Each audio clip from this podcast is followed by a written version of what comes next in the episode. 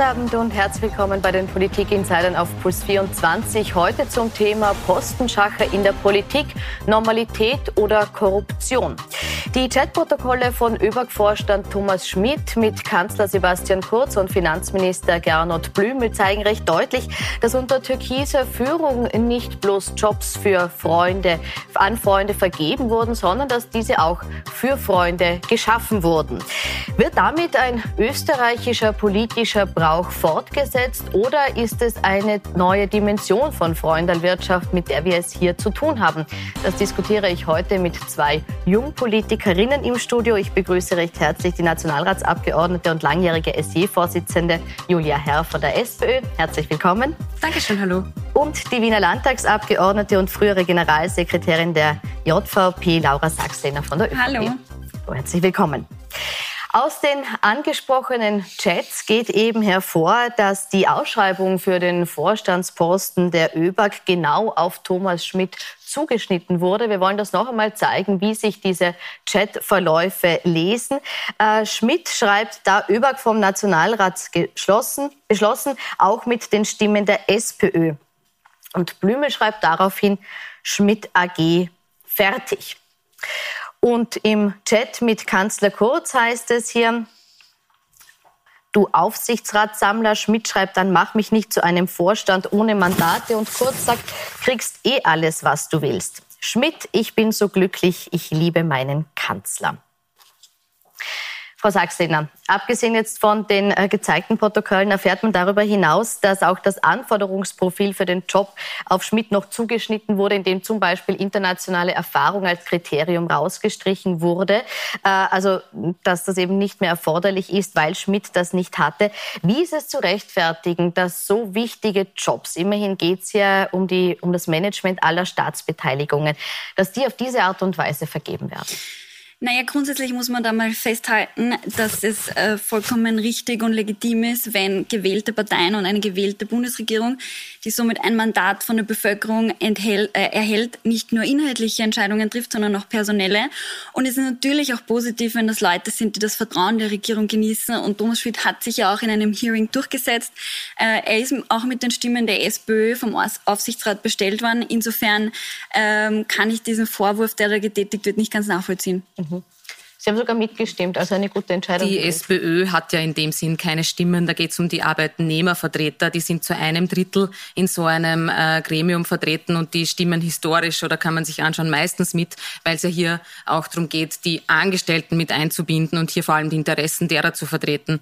Ähm, das ist oder ich lasse es vielleicht weg. Was ist eigentlich das, das Problematische an diesen Chatverläufen, die wir lesen? Und dann sehen wir einfach den, den Stil des Sebastian Kurz, wir haben hier eine Gruppe, eine Gang, eine Familie, wie auch immer man das nennen will, die vor ein paar Jahren beschlossen hat, gemeinsam die Republik Österreich umzubauen, eine Mehrheit zu bekommen und dann umzubauen. Und genau das können wir in diesen Chats jetzt nachlesen, wie hier wirklich für die Freunde, für die Sponsoren, für die Spender, Spenderinnen der ÖVP jetzt Politik gemacht wird, wo es dann auch um private Einkünfte geht oder sonstiges. Und das ist eigentlich das Problem. Und hier dieser Machtumbau passiert mit einer Einschüchterung gegenüber Kritiker, Kritikerinnen, wie hier zum Beispiel mit der katholischen Kirche umgegangen wurde. Was uns diese SMS gezeigt haben, ist, dass man wirklich den Staatsapparat... ganz kurz, da ja, gibt es jetzt den Vorwurf, dass äh, die katholische Kirche äh, eingeschüchtert werden hätte sollen, nachdem die katholische Kirche kurz kritisiert hat und dann genau. war so quasi die Reaktion, dass man vermutet man, dass man gesagt hat, äh, hier ähm, könnte es jetzt Steuerprivilegien äh, genau. gestrichen werden. Ich wollte es gerade erklären. Also die katholische Kirche hat die Asylpolitik des Kanzlers kritisiert. Dann hat er den Staatsapparat genutzt,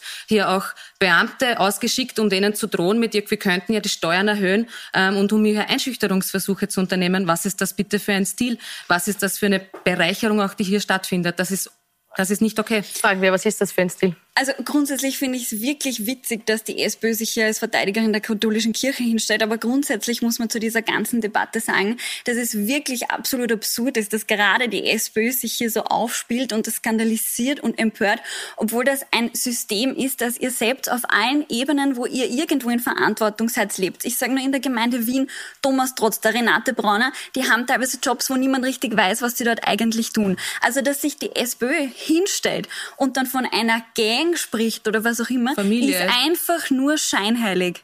Also das war ja das Wording des äh, Bundesministers mit Du bist Teil der Familie, das kommt nicht von mir. Ich bin ja auch ganz ruhig und überhaupt nicht emotional. Ich sage ganz einfach nur das, was wir in diesen SMS gelesen haben, gab es sonst in dieser Republik ganz einfach noch nicht. Gut. Erstens, Bevor dass, wir über die SMS ja. reden, ganz kurz vielleicht den Vorwurf, den Frau Sachsener aufgebracht ja. hat, das wäre bei der SPÖ nicht anders. Beispiel wurde genannt, der Thomas Trotzter, der jetzt aus dem Nationalrat ausscheidet und unmittelbar in eine, in eine Tochter der, der Wien Holding wandert dort als Vorstandsvorsitzender. Das hat eine ähnliche Optik. Ja, ich glaube, man muss hier ganz genau trennen, was ist da, wo eine Regierung personelle Entscheidungen treffen kann. Das hat die Laura Sachslehner am Anfang erklärt.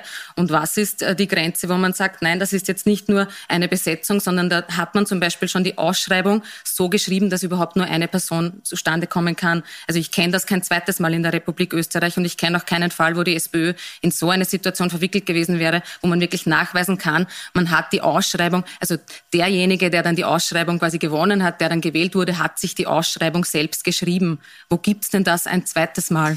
Naja, ehrlicherweise hat meine Kollegin äh, das Wesentliche eh gerade selber gesagt. Und zwar geht's darum, welche Kompetenz haben die Leute am Ende tatsächlich, die dann in diesen Positionen sind. Und ich glaube, bei Thomas Schmidt steht außer Frage, äh, wenn man sich anschaut, wie er die ÖBAG auch die letzten Jahre geführt hat, äh, dass die Kompetenz über die Maßen vorhanden sind. Und eine Sache ist mir bei den Chatprotokollen schon einmal generell wichtig zu erwähnen. Natürlich ist es im öffentlichen Interesse und auch wichtig, dass Dinge, die irgendwie öffentlich bedeutsam sind, auch da diskutiert werden. Aber man muss sich schon die Frage stellen, ob die Sozialdemokratie eigentlich mitten in der Corona-Pandemie keine andere Aufgabe für sich findet, als irgendwelche Emojis oder Nachrichten die ganze Bitte, Zeit hinterfragen und das interpretieren. Das ist ein bisschen peinlich. Na, Peinlich ist das richtige Stichwort. Es ist nämlich schon absolut perfide, sich hinzustellen als Sozialdemokratie und zu sagen, da wurden irgendwelche Kuss-Emojis verschickt und das ist der große Skandal bei einem System, das man selber lebt, selber mit aufgebaut hat, wo man selber mitgestimmt hat und dann, wo einem nichts Besseres einfällt, als sich an dem aufzuhängen. Niemand hat mitgestimmt. Ich habe das zu Beginn schon dargestellt. Es ist auch nicht der Skandal, dass irgendjemand Bussi-Emojis geschickt hat. Da ziehst du das Ganze ins Lächerliche und das sollte nicht passieren, wenn man hier sieht, dass der Kanzler Kanzler gemeinsam mit seiner Familie, da nenne ich das das Wording, hier versucht nicht nur in der Wirtschaft diese Postenbesetzungen zu machen. Wir sehen das Gleiche im Bereich Medien, wir sehen das Gleiche jetzt auch ganz aktuell im Bereich Justiz, wo sich hier eine Truppe ganz einfach versucht, machtversessen bis Ende nie hier zu bereichern und auch sich durchzusetzen. Und das ist das Problematische. Und wenn wir, ich habe jetzt das Thema Justiz angesprochen, wir sehen ja hier, was sind die Nachwehen von diesen Chatprotokollen. Und es sind die, dass die ÖVP versucht, sowas in Zukunft zu verhindern. Die vorliegende Reform, die jetzt im Justizministerium auch also dass das Justizministerium betrifft, soll verhindern, dass in Zukunft solche Handys, solche Laptops überhaupt beschlagnahmt werden können.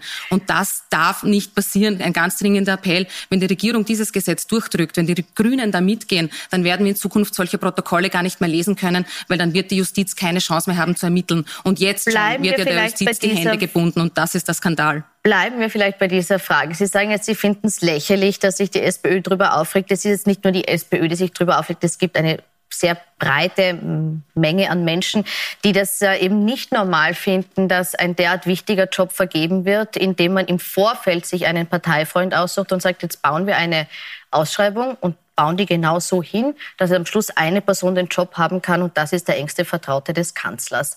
Ähm, Sie sagen jetzt, die Qualifikation spricht für ihn, aber dieses Vorgehen, dieser Vorgang, bis es zu dieser Jobvergabe kam, finden Sie denn nicht selbst auch etwas seltsam?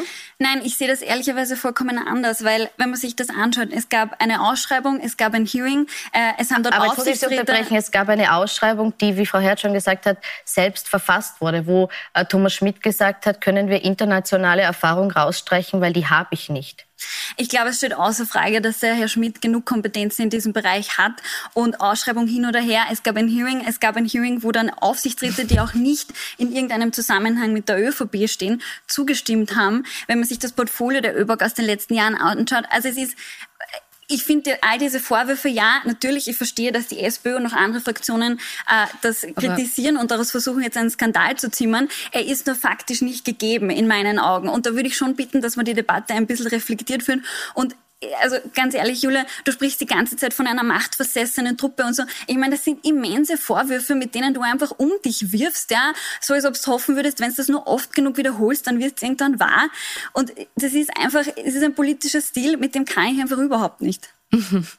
ich glaube, man darf hier nicht den Fehler machen, so zu tun, als ob das nur die Opposition wäre, die halt jetzt schäumt, weil sie ist halt die Opposition. Also ich zitiere vielleicht den ähm, Caritas-Chef Landau, der selbst sagt, er erwartet sich eine Entschuldigung ähm, für die, für die Umgangsweise auch. Wir haben in den Chatprotokollen gelesen, dass hier eben versucht wurde, einen Vertreter der Bischofskonferenz unter Druck zu setzen, wo der Sebastian Kurz zurückgeschrieben hat, ja, super Vollgas geben, so in der, in der Richtung. Ich weiß nicht, ob es genau der Wortlaut war, aber das war die Message mit von wegen, ja, schüchtern wir unsere Gegner nur ein, zeigen wir ihnen, wie viel Steuern sie zahlen könnten, um an die Macht zu kommen. Natürlich, also um hier die eigene Position durchzusetzen, natürlich geht es da um Macht. Und ich glaube, das Problematische ist ja auch, dass Sebastian Kurz hier offensichtlich nicht die Wahrheit gesprochen hat. Er hat bei diesen Besetzungen Sitzungen im U-Ausschuss, im Untersuchungsausschuss gesagt, er hat davon in den Medien erfahren, er hatte da nie was damit zu tun. Jetzt haben wir in den Chats gelesen, das ist ja gar nicht so. Also was soll man Sebastian Kurz noch glauben, wenn er so dreist auch im Untersuchungsausschuss die Unwahrheit sagt?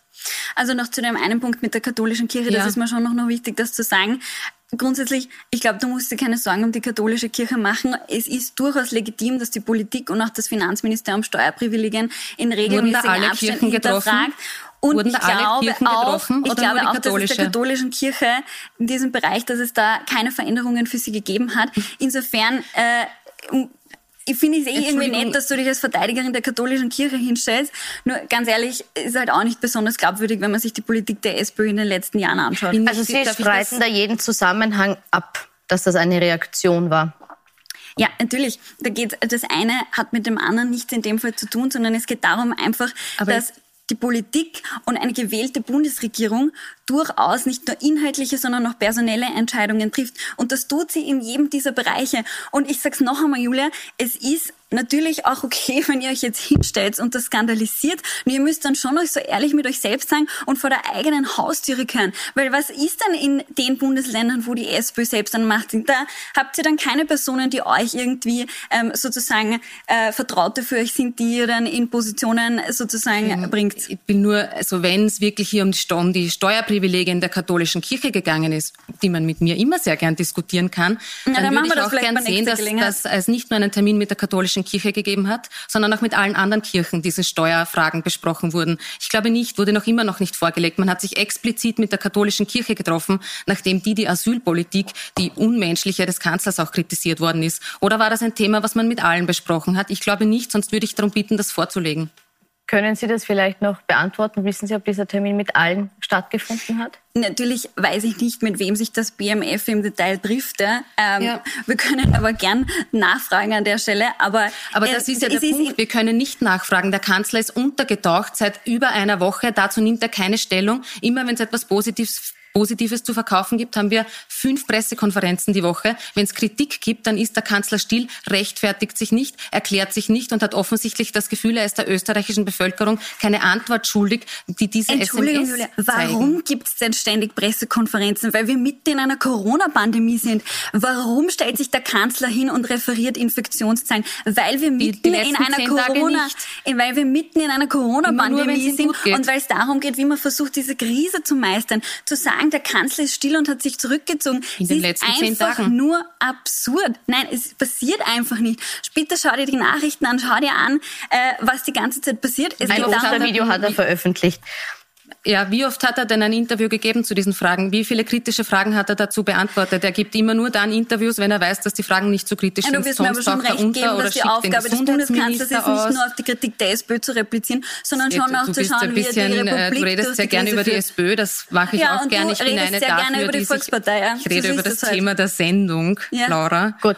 Ähm, Frau Herr, nehmen wir diesen Kritikpunkt vielleicht trotzdem auf, äh, ja, weil gerne. das ein, ein äh, Kritikpunkt ist, der ja breit von der ÖVP kommt, dass man sagt, es gibt jetzt keinen Grund der SPÖ, sich hier aufzuspielen, weil sie selbst über Jahre nicht anders gemacht hat und weil sie jetzt ein System anprangert, das sie selbst geschaffen hat. Ist das was, was man selbstkritisch ein bisschen auch eingestehen muss? Ich glaube, da gibt es zwei paar Sachen. Das eine ähm, ist, das, was wir jetzt vorliegen haben, gab es in der Dimension noch nie und es wird immer notwendig sein, so etwas als Opposition anzusprechen und zu kritisieren, weil dafür gibt es die Opposition, die der Regierung genau auf die Finger schaut. Das andere ist natürlich eine Frage, die man sich auch selbstkritisch stellen muss. Ähm, wie hat es auch in der Vergangenheit ausgeschaut mit Postenbesetzungen? Ich glaube, das ist, ich bin immer eine, die sagt, man muss sich auch selbst als Partei diesen kritischen Fragen stellen und darüber kann man gerne sprechen.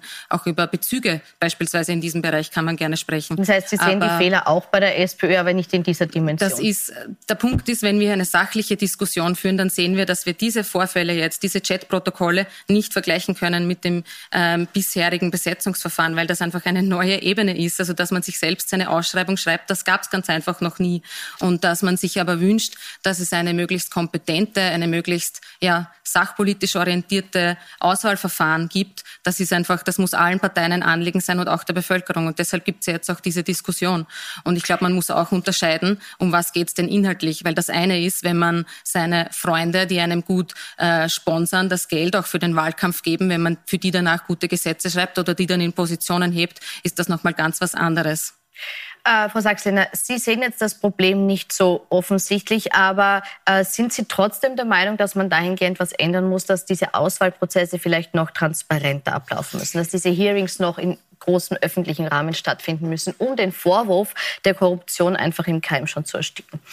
Also prinzipiell, glaube ich, kann man immer darüber diskutieren, welche Entscheidungsprozesse man transparenter gestalten kann. Das trifft nicht nur die Ebene der Bundesregierung, das kann man auch auf Gemeindeebene und auf jeder Aber Ebene diskutieren. konkret auch um diese kann man, kann man, kann man natürlich darüber diskutieren, was man da transparenter gestalten war und gestalten kann und wie man die Kompetenz, in dem Fall des, des Herrn Schmidt, vielleicht jedem noch äh, transparenter zugänglich machen kann. Und auf eine Sache würde ich aber trotzdem noch gern replizieren, was meine Kollegin da gesagt hat, und zwar, ähm, du erhebst immer diese Vorwürfe der Korruption und des Machtmissbrauchs und äh, dass da Spenden geflossen wären und dafür es irgendwelche Gegenleistungen gegeben hätte. Das sind halt schon extreme Unterstellungen, die du da tätigst, für die du einfach keinen Beweis hast, keinen Beleg hast. Und ich darf dich schon bitten, dass du dich da ein bisschen mäßigst in dem, weil du kannst nicht einfach irgendwelche Vorwürfe in den Raum stellen und der Volkspartei unterstellen, wir hätten Spenden angenommen für Gegenleistungen, was einfach faktisch falsch ist. Weil wo etwas nicht passiert ist, kann man es auch nicht herbeireden. Und da würde ich dich schon bitten, dass du einfach in der Argumentation ein bisschen aufpasst. Ja, ich glaube, mittlerweile liegen die Beweise vor. Der Ibiza-Urschuss hat da einiges ans Tageslicht gebracht. Wir sehen auch beispielsweise eine Privatklinik, die hat gespendet an die ÖVP, an die FPÖ, dann danach hat sie mehr Steuergeld bekommen, kann man sich ja immer überlegen, was Zufall oder nicht. Ich glaube nicht, dass es immer Zufall ist. Gibt einige solche Geschichten, die mittlerweile am Tag liegen und auch in den SMS kann man das nachlesen, wie sehr wohl sich Sebastian Kurz gefühlt hat, beispielsweise beim Abendessen beim Herrn Ortner, die Tochter davon jetzt im Aufsichtsrat und ein guter Spender der ÖVP und wie man sich da getroffen hat und ausgetauscht hat. Und man kann eh sagen, nein, nein, diese ganzen, ähm, die, diese ganzen Menschen mit sehr viel Geld, die sponsern die ÖVP nur aus Gründen der eigenen Überzeugung, die wollen gar nichts dafür. Die Frage ist, wer glaubt einem in der eigenen Bevölkerung? Bevor du mich aufforderst, mich zu mäßigen, würde ich sagen, erstens, liest die SMS-Protokolle, dann siehst du es für dich selbst. Und zweitens ist dieses, Frauen müssen sich mäßigen und man braucht nur steuerbare Frauen ja auch ein Thema, was man vielleicht ansprechen sollte. Da hast du noch gar nichts dazu gesagt. Diese SMS zeigen nämlich auch, dass es der Wunsch der ÖVP oder zumindest ÖVP-nahen Personen ist, nur Frauen in Funktionen zu geben, die man dann auch steuern kann. Gut, dann ziehen wir das Thema vor, bitte. Äh, Sie sind angesprochen, ja. die Steuer, ich erkläre es nur ganz kurz für die, die den Hintergrund nicht kennen. Es gibt äh, Chats, die aufgetaucht sind, auch in dem Zusammenhang von Gabi Spiegelfeld, einer ÖVP-Netzwerkerin, deren Aufgabe es war, geeignete Frauen für Aufsichtsratposten zu finden. Und ähm, die hat das mit folgenden Worten kommentiert. Mir gehen die Weiber so am Nerv, scheiß Quote. Eine SMS, die wie gesagt auch in diesen Chatverläufen aufgetaucht ist. Ähm, Frau Sachsener, wie geht's Ihnen damit? Ist das das Frauenbild der ÖVP, was wir hier zu sehen bekommen? Ähm, nein, ist es definitiv nicht. Es sind einfach Einzel-SMS von Personen, die sie irgendwann in privaten Chats getätigt haben, die natürlich überhaupt nichts über den Zustand der Volkspartei oder über den Umgang der Volkspartei mit Frauen aussagt. Ich glaube, äh, und das weiß jeder, wir haben sehr, sehr viele starke Frauen in unseren Reihen. Unser Regierungsteam ist zur Hälfte weiblich. Ähm, auch ich würde mich in keinster Art und Weise irgendwie als steuerbar bezeichnen. Aber vielleicht oder irgendwie in meiner Kolleginnen. Hat sich jemand öffentlich von diesen Aussagen distanziert? Ähm, ich weiß es nicht im Detail, wer von der ÖVP sich zu was geäußert hat, aber ich glaube, von so etwas muss man sich nicht distanzieren, weil es einfach absurd ist, diese eine SMS auf die Volkspartei als solches umzulegen. Und eins möchte ich schon noch sagen, weil du das gerade in deiner Wortmeldung äh, so aussehen hast lassen, als ob das von mir eine Mäßigung Frauen gegenüber wäre. Mir geht es nicht darum, dass sich Frauen in ihrem Tonfall mäßigen. Mir geht es darum, dass die SPÖ aufhört, in ihrer Argumentation derart scheinheilig zu sein und immer einfach unreflektiert diese Vorwürfe in den Raum zu stellen. Das hat nichts mit Mann und Frau zu tun. Das hat einfach mit der Argumentation der SPÖ in dieser Sache zu tun. Ja, ich habe ja schon einige Beispiele genannt. Wir können uns zum Beispiel auch anschauen, den Herrn Pierer, der hat gerne an die ÖVP gespendet, hat auch immer gesagt, er wünscht sich den Zwölf-Stunden-Tag, hat dafür richtig lobbyiert. Nach seiner Spende, die unglaublich hoch war, die ÖVP hat die Wahlkampfkosten ja auch überschritten, gab es dann den Zwölf-Stunden-Tag. Es gibt einfach ganz viele Geschichten mittlerweile, die zeigen, jemand hat an die ÖVP gespendet, danach gab es ein Gesetz, das diesen Personen sehr gut gefallen hat. Das ist einfach nur, was ich sagen kann, das ist der Sachverhalt. Und vielleicht beantworte ich dann die Frage, nein, die Frauenministerin hat sich dazu noch nicht äh, zu Wort gemeldet. Und ich denke mir schon, dass man von einer Frauenministerin erwarten kann, dass sie klar ausspricht, dass Frauen in der Politik nicht steuerbar sein sollen, sondern genauso wie alle anderen ihre Meinung vertreten müssen, können, sollen. Und auch, ja, das braucht es auch in diesem Land. Also ich glaube, man kann der Frauenministerin jetzt nun wirklich nicht vorwerfen, dass sie sich zu wenig für die Selbstbestimmung äh, der Frau einsetzt oder für Frauenrechte. Ich glaube, in dem Bereich passiert wirklich mehr als genug, mehr als jemals unter sozialdemokratischen Frauenministerinnen äh, vorher. Da möchte ich jetzt für Johanna Donald kurz die Hand heben, weil sie es nicht mehr selbst kann. Aber ähm, vielleicht diskutieren das wir das Frauenthema äh, gesondert davon nochmal. Ähm, ich möchte noch ganz kurz bei der Bestellung von Herrn Schmidt bleiben, weil Sie jetzt immer wieder die Opposition oder jetzt namentlich Julia Herr vorgeworfen hätten, sie spielt sich hier auf und es gibt keine Grundlage. Es war tatsächlich so, dass auch der Vizekanzler Werner Kugler selbst äh, Thomas Schmidt den Rücktritt nahegelegt hat, wenn man so möchte, hat bei uns im, im Bürgerforum gesagt, Herr Schmidt wird auch selbst überlegen müssen, ob er unter diesen Umständen seine Aufgabe noch ausführen kann. Hatten Sie nie so das Gefühl, dass das vielleicht was ist, was man überlegen muss und dass das Auftauchen dieser Protokolle vielleicht doch Konsequenzen braucht?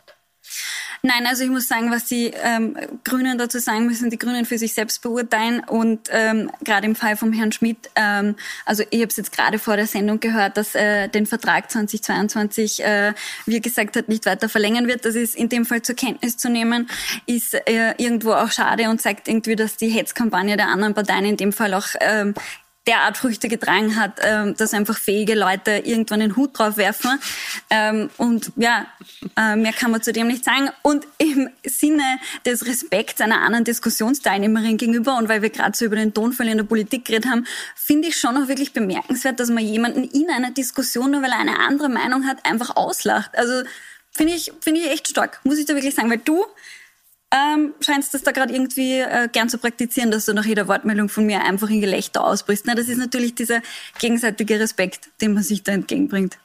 Okay, ich weiß nicht, worauf sich das jetzt bezieht. Ich habe gerade so gemacht bei der Hetzkampagne, das war ein bisschen Donald Trump-Style, dass wenn man, wenn Kritik kommt, man immer alles gleich als Hetzkampagne abtut. Ich glaube, es ist schon berechtigt, diese Chats zu, zu kritisieren und ich glaube, es ist auch notwendig und es, das ja jetzt selbst ähm, Herr Schmidt sagt, er wird nicht nochmal antreten, ist ja schon ein Eingeständnis bis zu einem gewissen Grad, weil er selbst weiß, dass hier das Vertrauen verloren gegangen ist, zum Beispiel vom Koalitionspartner der Grünen.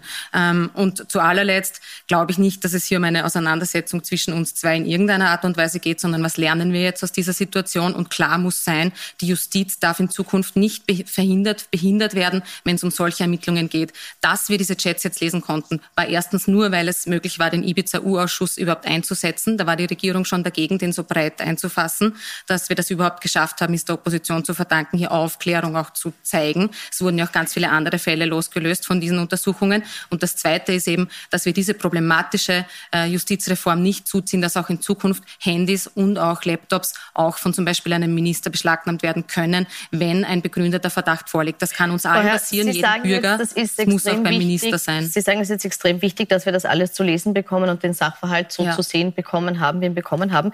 Äh, allerdings, wenn man sich jetzt die Wählerumfragen ansieht, unsere ja. aktuelle Sonntagsfrage, sieht man ganz deutlich, dass die ÖVP immer noch bei 34 Prozent liegt. Äh, die SPÖ liegt mit 10 Prozent dahinter bei 24. Dann geht es so weiter runter.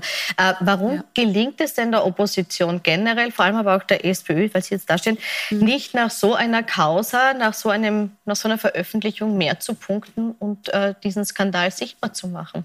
Naja, ich glaube, man muss neidlos anerkennen, dass Sebastian Kurz einfach viele Menschen überzeugt hat. Er hat einen neuen Stil versprochen. Ähm, und ich glaube, dass es aber bröckelt, dieses Image. Also wir sehen natürlich, der Abstand ist groß, größer, als ich ihn mir wünschen würde, aber er wird deutlich kleiner. Und ich glaube, das ist, weil die Menschen erkennen, dass das, was in Pressekonferenzen versprochen wird, was medial inszeniert wird, nicht immer das ist, was dann umgesetzt wird, sondern hier ein großer Spagat dazwischen ist. Wenn die Regierung nur die Hälfte von dem, was sie in Pressekonferenzen verkündet und verspricht, umsetzen würde, wäre es mehr als das Doppelte, was tatsächlich passiert. Der Abstand wird kleiner. Sehen Sie die Gefahr auch, dass das vielleicht langsam, aber doch Konsequenzen hat? Nein, die Gefahr sehe ich ehrlicherweise nicht. Ähm, ich finde, die Umfragen zeigen ganz deutlich, äh, wie die Bevölkerung dazu steht. Ähm, ich glaube aber, dass die Leute wirklich von einer Sache tatsächlich die Nase voll haben und das ist dieses ständige Skandalisieren, diese Empörungsversuche, dass jede Woche ein neuer Minister äh, zum Rücktritt aufgefordert wird. Es wird irgendwann immer undurchsichtiger und immer absurder.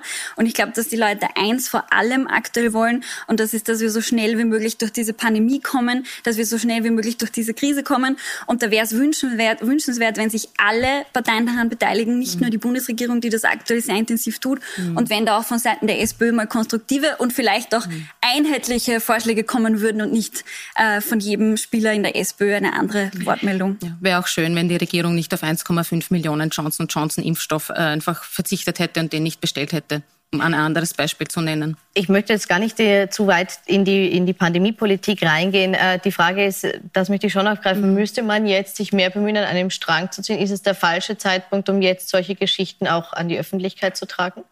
Nein, also Korruption muss immer bekämpft werden. Da kann man nicht sagen, ui, jetzt ist Pandemie, jetzt reden wir nicht über möglicherweise Korruption, die im Raum steht. Das ist absolut falsch. Wenn sowas passiert, dann muss man das in einer Demokratie auch aushalten, so etwas zu diskutieren. Und dann muss man auch als Regierung mit Kritik umgehen können, ohne den Staatsapparat auszunutzen und gleich die Schergen vorzuschicken, als den einen Punkt. Das Zweite ist natürlich schon, Natürlich muss man, wenn es um die Bekämpfung der Pandemie geht, muss man zusammenrücken und da muss auch die Oppositionspartei, auch als SPÖ, natürlich Mitverantwortung übernehmen. Das macht aber unsere Parteivorsitzende wirklich, die hier versucht, sachpolitisch Vorschläge zu machen.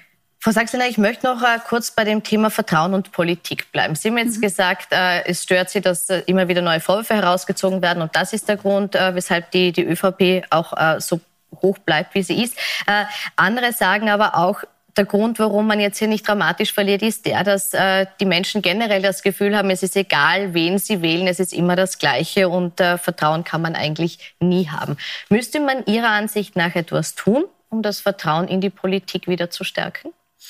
Also grundsätzlich muss ich sagen, dass ich diesen Vertrauensbruch in die Politik oder diese Politikverdrossenheit äh, jetzt nicht so wahrnehme. Also vor allem nicht unter jungen Leuten, äh, mit denen ich jetzt persönlich in einem intensiven Austausch stehe. Da habe ich schon das Gefühl, dass das Vertrauen in die Politik durchaus da ist und auch das Vertrauen in die Bundesregierung, die ja in dieser Bewältigung der Corona-Krise im letzten Jahr schon einen sehr, sehr guten Job gemacht hat, äh, dass die Leute eben darauf bauen, dass es so weitergeht und dass wir eben so schnell wie möglich da rauskommen. Und da habe ich nicht das Gefühl, äh, dass es unbedingt eine Vertrauenskrise gibt. Länder, wo den Politikern sehr viel mehr zugehört wird und auch nach den Empfehlungen der Politiker gehandelt wird als in Österreich. Gerade jetzt, was die Corona-Politik auch Ja, ich glaube, das ist immer eine subjektive Wahrnehmung. Äh, ich glaube ehrlicherweise schon, ähm, dass das Vertrauen in unsere Bundesregierung nach wie vor da ist. Die Umfragen zeigen es ja auch. Ähm, und was natürlich aber ein Problem ist, ist, dass es eben dann schon Vorfälle gibt, wo dann sofort von Korruption geschrien wird, obwohl keine Korruption zu sehen ist. Ähm, das ist dann halt schon irgendwie äh, es ist dann immer eine Eskalation in der Debatte, die, glaube ich, natürlich den Leuten irgendwann auf die Nerven geht. Und das ist dann vielleicht nicht unbedingt ein Vertrauen, ein Vertrauensverlust in die Politik. Aber es ist dann natürlich so, dass sich die Leute wahrscheinlich denken, okay, das kann ich mir einfach nicht mehr anhören, weil es wird dann irgendwann einfach nur noch absurd. Haben wir kein Vertrauensproblem in der Politik, Frau Herr? Doch, haben wir schon. Und es ist ja zum Beispiel jetzt Gernot Blümel nicht der erste Finanzminister, gegen den ermittelt wird. Es sind ja mehrere ehemalige ÖVP-Finanzminister beispielsweise, gegen die ermittelt wird oder ermittelt wurde. Ähm, und natürlich haben wir ein Vertrauensproblem und wir sehen es auch bei den Corona-Maßnahmen. Wenn ich heute 100 Menschen frage, du, was ist denn eigentlich jetzt gerade wirklich erlaubt, wie viele Haushalte darfst du treffen und von wann bis wann, dann werden dir wahrscheinlich 100 verschiedene Antworten gesagt werden, weil keiner weiß noch genau, was ist jetzt erlaubt und was nicht. Und ich halte das schon für ein Problem. Und das ist, weil die Regeln so oft geändert worden sind, dass äh, sich da jetzt eigentlich keiner mehr mit den Details beschäftigt, weil vielleicht sind sie übermorgen äh, verworfen. Und das ist schon ein Nachteil, den wir jetzt haben in Österreich. Der Arbeitsminister hat das gestern erklärt erklärt, je länger wir hier so weiter tun, desto mehr schaden wir dem Arbeitsmarkt. Natürlich wäre es besser, wir hätten hier mehr Klarheit gehabt. Und ich glaube, dass einige Sachen, auch diese Hygiene-Austria-Geschichte, wo es bei der Maskenproduktion, wo man gesagt hat, so super österreichische Masken, dann kamen die aus China. Da gibt es einige Punkte, wo viele Fragezeichen einfach übrig gelassen sind. Und auch bei der Hygiene Austria gab es dann wieder die Verbindungen ins Bundeskanzleramt. Also das riecht einfach alles nicht nach sauberer Politik und das kann man eh wegwischen und sagen, nein, nein, nichts zu sehen, keine Korruption hier. Aber man kann sich auch ernsthaft damit auseinandersetzen auseinandersetzen und das sollte passieren, wenn wir wollen, dass die Menschen die Politik auch tatsächlich ernst nehmen und den, ja, den Empfehlungen noch folgen. Darf ich da noch eine Sache drauf eine sagen Sache. Zu, den, zu dem Thema der, äh, der Corona-Maßnahmen, die ja. sich immer wieder ändern? Da gebe ich dir ausnahmsweise wirklich recht. Ja? Es ist natürlich so, dass sich äh, in regelmäßigen Abständen in den letzten Monaten die Maßnahmen geändert haben. Das ist allerdings nicht die Schuld der Bundesregierung in dem Fall, sondern das ist einfach das Virus, das ein langfristiges Planen unmöglich macht und wo man einfach immer auf dieser Gratwanderung unterwegs ist mit, wie viele Lockerungen erlauben wir für die Wirtschaft, damit die Leute, also damit die Kinder und Jugendlichen in die Schule Stimmt gehen können und wie weit müssen wir die Maßnahmen wirklich einhalten. Und da ist es natürlich so, dass man die Situation in regelmäßigen Abständen neu beurteilen muss. Frau Sachsener, danke für dieses Statement. Ich muss trotzdem jetzt zum Abschluss kommen. Das diskutieren wir vielleicht an anderer Stelle in der Konstellation weiter aus. Ich bedanke mich bei Ihnen fürs Kommen. Ihnen einen schönen Abend Dankeschön. auf Plus 24.